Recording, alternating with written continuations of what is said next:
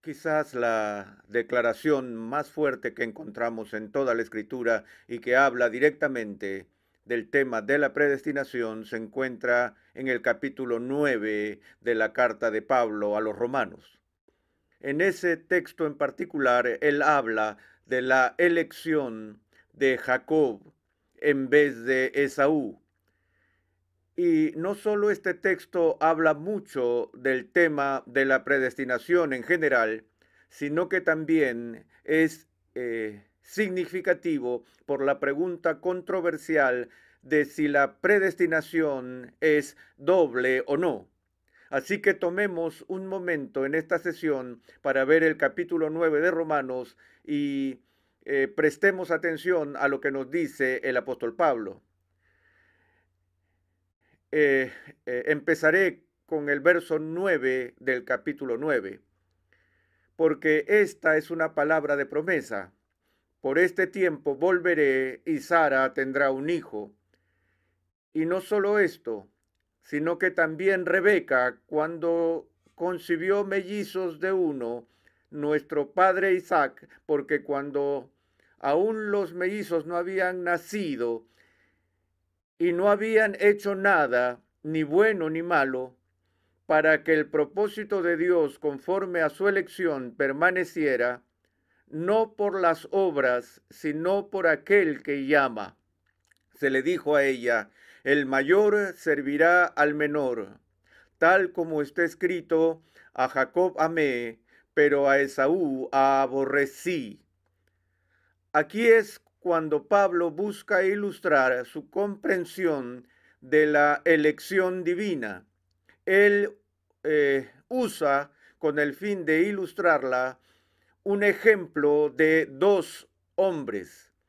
Y creo que es significativo que los dos personajes que elige son hermanos, y no solo son hermanos, sino que son mellizos, es decir, tienen la misma familia, el mismo trasfondo, la misma ubicación geográfica. Todo lo que podría ser lo mismo es lo mismo.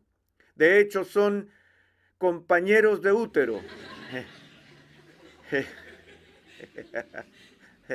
Gracias.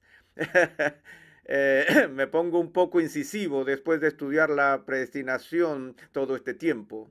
Y en su reflexión acerca de estos dos hombres, él enfatiza que uno es preferido por encima del otro aún antes de que nazcan. Ahora, eh, esa afirmación antes de que nacieran plantea la interrogante sobre el conocimiento previo de Dios, el punto de vista más popular de la predestinación que rechaza la postura agustiniana es la que llamamos el preconocimiento de la elección, cuya tesis básica es esta. Esa predestinación simplemente dice que Dios desde toda la eternidad mira hacia abajo en el tiempo y sabe de antemano lo que la gente hará y en base a ese preconocimiento entonces los elige. Ahora, notamos que el capítulo 9 de Romanos habla claramente de este aspecto. Leemos, porque cuando aún los mellizos no habían nacido y no habían hecho nada, ni bueno ni malo, veamos esta frase. Pablo no está diciendo que Dios no sabía sabía lo que ellos iban a hacer o que Dios sí sabía lo que ellos iban a hacer. Él simplemente declara que los mellizos aún no habían nacido, ni habían hecho nada. Así que todo lo que el texto en sí enseña es que la elección de Jacob por sobre Esaú fue antes que ellos nacieran.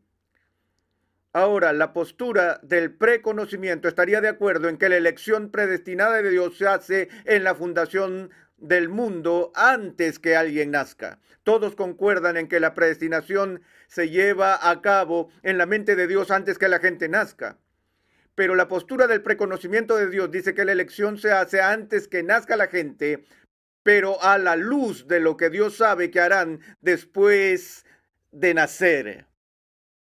Ahora tenemos un silencio en este pasaje con respecto a este punto específico. Y si alguna vez en el texto bíblico hubo un silencio incómodo, pues es este. A lo que me refiero es a esto. Si el apóstol tuviera el deseo de dejar en claro que las acciones electivas de predestinación de Dios son hechas en base a la visión futura de las acciones del ser humano, este hubiera sido el lugar para decirlo. En otras palabras, si la postura bíblica es lo que la postura del preconocimiento dice, es decir, que Dios siempre elige a la luz de su conocimiento de las cosas futuras, en primer lugar, porque la Biblia no lo dice? Nunca lo dice. Y si alguna vez tuvo la oportunidad de decirlo, era aquí. Pero no solo no se dijo aquí, sino que Pablo se toma el tiempo para decir que, aunque la lección se hizo antes de que nacieran, antes de que hubieran hecho algo bueno o malo, debemos preguntarnos por qué incluye eso. Si su propósito era comunicar una postura de preconocimiento de la elección, el añadir esas palabras ciertamente se confundiría al pueblo de Dios, ¿no es cierto? Eh, vayamos más allá, porque cuando aún los mellizos no habían nacido y no habían hecho nada, ni bueno ni malo, ¿cuál es la preocupación de Pablo? Para que el propósito de Dios, conforme a su elección, permaneciera.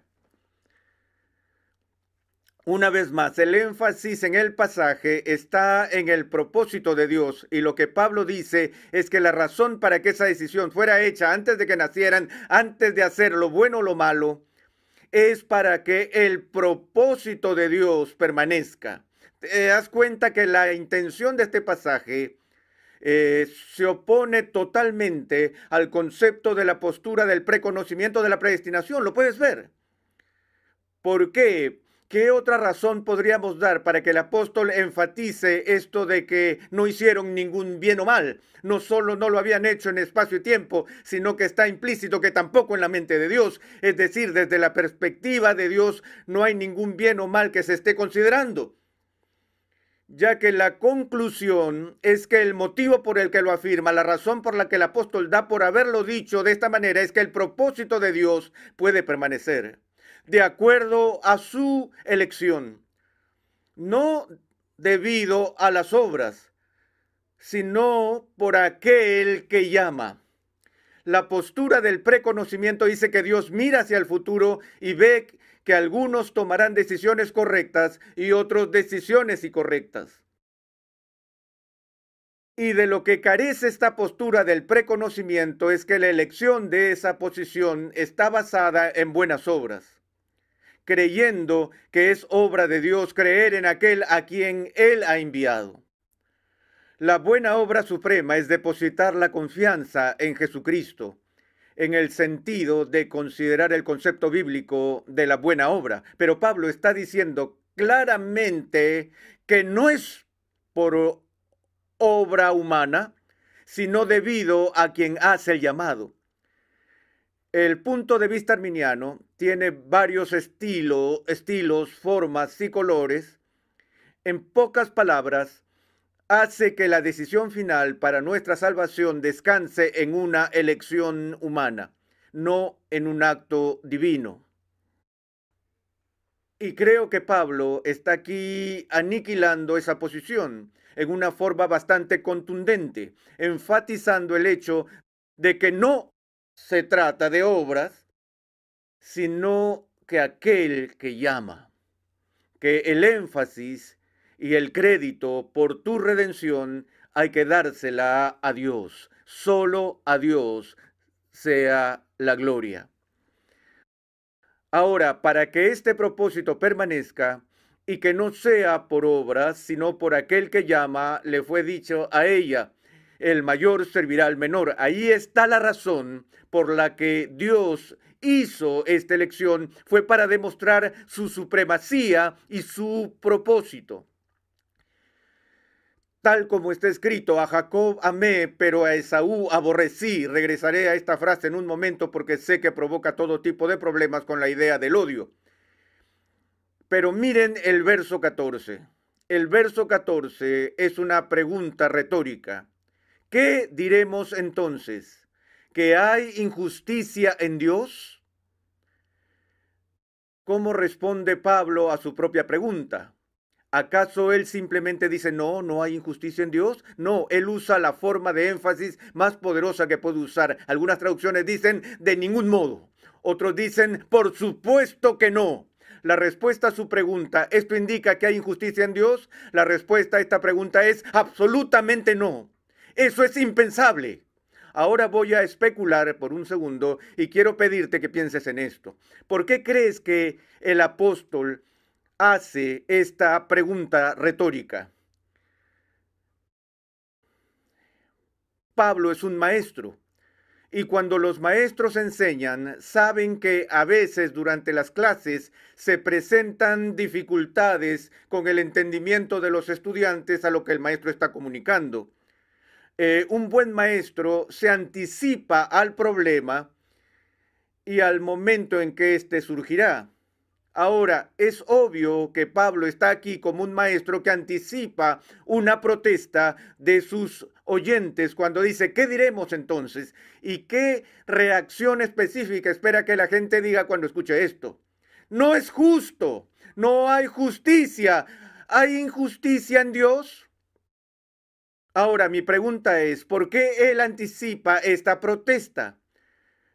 Bueno, hay dos posibles razones en realidad. Él podría estar anticipando esta objeción porque puede estar pensando, puede que haya alguna persona que me escuche, lea mi carta, que estén bastante confundidos como para ser de convicción agustiniana y encuentren en mis palabras una postura agustiniana de la elección, que obviamente sería injusto.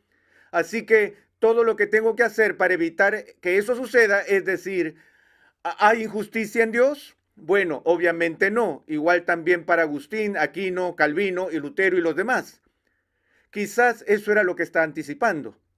O quizás Pablo mismo es agustiniano y ha tenido eh, experiencia enseñando la doctrina de la predestinación donde cada vez que se menciona el tema, la respuesta inicial de la gente es no es justo. Tengo la sospecha de que esa es la razón por la que el apóstol plantea esta pregunta retórica, porque lo que quiero que entiendas es que nadie nunca plantea esa pregunta en base a la perspectiva arminiana. De hecho, la perspectiva arminiana está diseñada de tal forma que eso no es un problema. Me consuela el hecho de que las mismas preguntas que se plantean en mi posición de la predestinación son las que el apóstol Pablo tuvo que enfrentar. ¿Hay injusticia en Dios? Porque en la superficie suena así.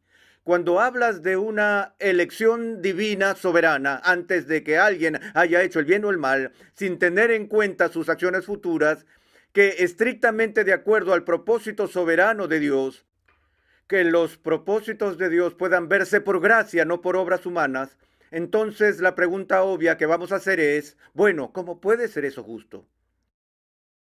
Pablo dice, ¿hay injusticia en Dios? Y él responde a su propia pregunta con un enfático no, de ningún modo, porque él le dice a Moisés, tendré misericordia del que yo tenga misericordia y tendré compasión del que yo tenga compasión. Una vez más, si puedo especular, si fuera el apóstol y estuviera enseñando una postura de preconocimiento de la elección y tuviera que lidiar con estas objeciones, ¿en qué me apoyaría?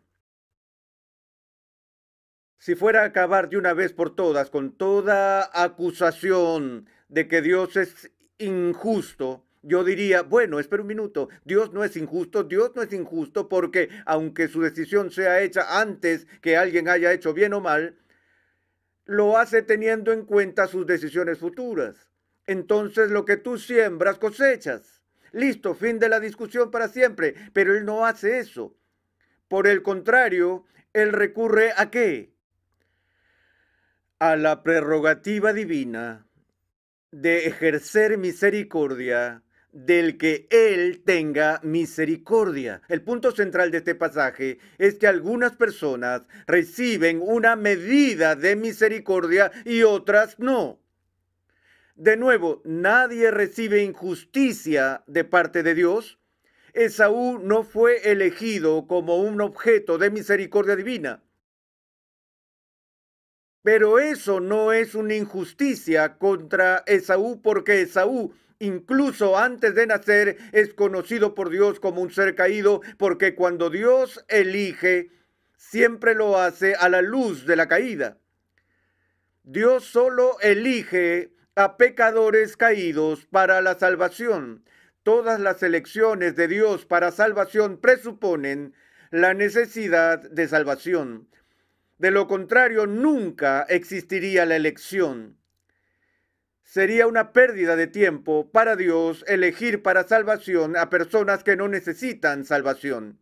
Por lo que todo el proceso de elección es considerando la caída y una raza humana perdida. Y Dios considera el mundo entero, Él sabe que todo el mundo ha caído y Él sabe que si Él solo hiciera justicia, ¿qué es lo que pasaría? Si Dios solo hiciera justicia a una raza caída, todos entonces perecerían. Pero Dios elige otorgar misericordia a algunos. Jacob recibe misericordia. Esaú recibe justicia. ¿Hay algo de malo en eso? Bueno, decimos que no es justo. Lo que queremos decir con eso es que no es equitativo. Y lo que intriga a nuestra mente es este problema. Bueno, si Dios va a tener gracia, si tenemos dos hombres que son juzgados culpables y están bajo sentencia de muerte, y Dios es misericordioso con uno, eh, ¿no debería hacerlo también con el otro? Es decir, ¿es justo que el presidente otorgue el indulto presidencial a un prisionero y al resto no? Bueno, en efecto, no es igualitario. Pero de nuevo, esta persona recibe gracia, esta otra recibe justicia. Él no tiene nada que le dé derecho a quejarse, no hay nada injusto en su condena. Dios nos recuerda una y otra vez que es su derecho otorgar misericordia a quien quiera dar misericordia.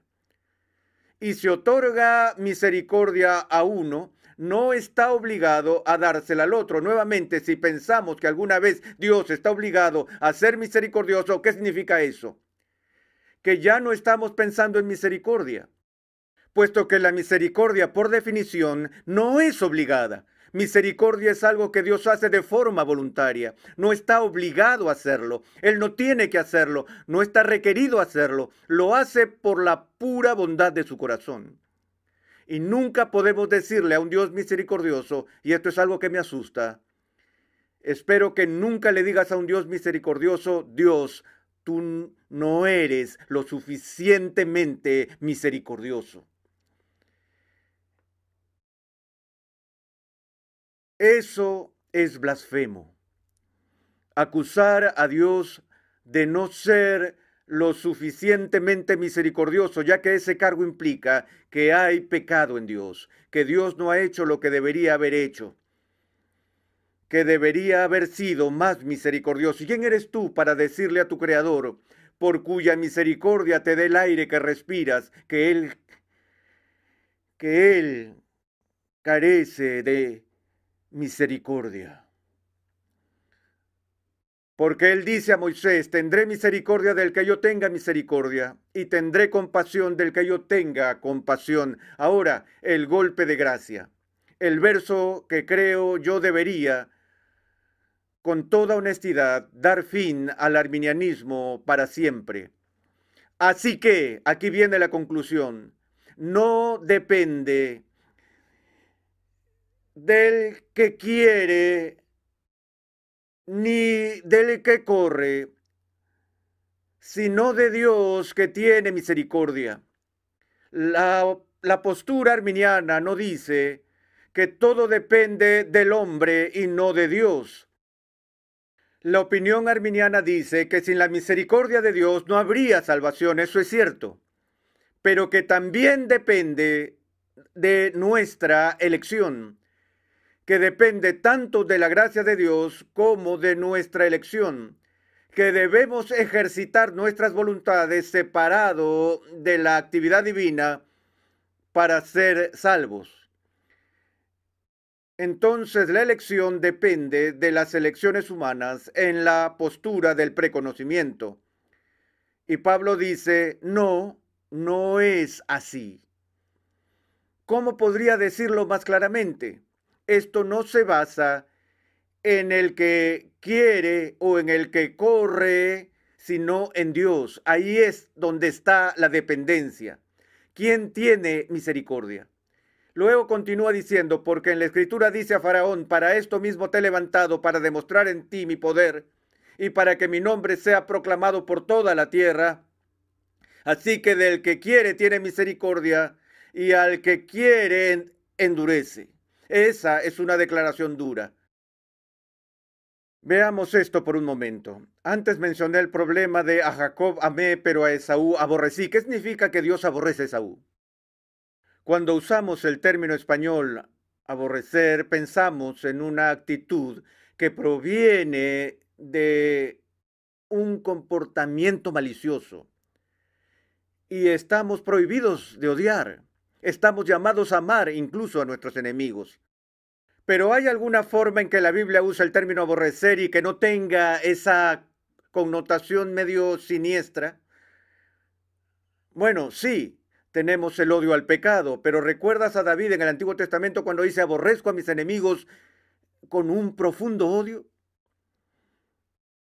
¿Existe tal cosa como el odio sagrado? ¿Un odio a la maldad? Sí, pero aquí no dice eso que se suele decir odio al pecado, pero no al pecador. Pero Dios no dice a Jacob amé, pero eh, aborrecí el pecado de Esaú. Dice a Jacob amé, pero a Esaú aborrecí. Aquí tienes un paralelismo antitético en modo hebreo. Y todo lo que ese aborrecí significa en este pasaje es la ausencia de ese especial favor divino, donde Dios está otorgando un favor divino especial, una acción misericordiosa, una acción amorosa hacia uno y que lo niega al otro no significa que Dios tenga esos terribles sentimientos internos de mezquindad hacia Esaú, pero Dios niega ese favor divino particular a Esaú. A Jacob se le da un regalo que Esaú no recibe. Eso es todo lo que Pablo, un judío, quiere decir. Pero esto plantea el interrogante si es que la predestinación es doble o no. He oído mucha gente decir, creo en la predestinación, pero no soporto la doble predestinación. Hay dos ideas distintas acerca de la doble predestinación que se han presentado a lo largo de la historia de la Iglesia y que han estado compitiendo por aceptación. La primera es la posición que llamaremos igualdad final, o llamada algunas veces postura simétrica de la predestinación queriendo decir que la predestinación tiene dos lados, la elección y la reprobación, la salvación y la condenación. Y que la manera en que Dios obra en ambos lados es de una forma simétrica. Dios obra en la vida de Jacob y obra en la vida de Esaú. Ahora, también hablamos en términos de lo que llamamos decretos positivo-positivo. El esquema positivo-positivo luce así. Se diría que en el caso del elegido, Dios predestina a ciertas personas como Jacob para que sean salvas, que Dios garantiza su salvación al entrometerse unilateralmente en sus vidas y crear fe en sus corazones. Y en el caso de los condenados, Dios también predestina su condenación de modo que Él se entromete en sus vidas, creando maldad o incredulidad en sus corazones. Entonces hay una acción positiva en las vidas de ambas personas, fe en la vida de un hombre e incredulidad en el corazón del otro. ¿Ves ahora lo que queremos decir con una postura simétrica? Esa posición ha sido eh, muy rechazada por los agustinianos y los calvinistas. Esa no es la posición agustiniana. Algunos lo llaman hipercalvinismo. Creo que es un gran insulto hacia Juan Calvino llamarlo hipercalvinismo, ya que no es hipercalvinismo, es subcalvinismo o algo peor, anticalvinismo. El hipercalvinismo significaría supercalvinismo. Calvino no apreciaría esa nomenclatura eh, particular.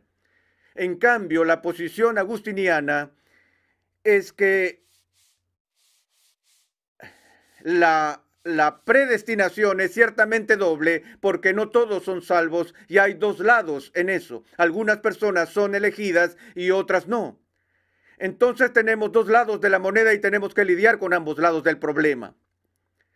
Sin embargo, el esquema es positivo, negativo. Lo que quiero decir es que en el caso de los elegidos, Dios sí se entromete en sus vidas y produce soberanamente fe en sus corazones.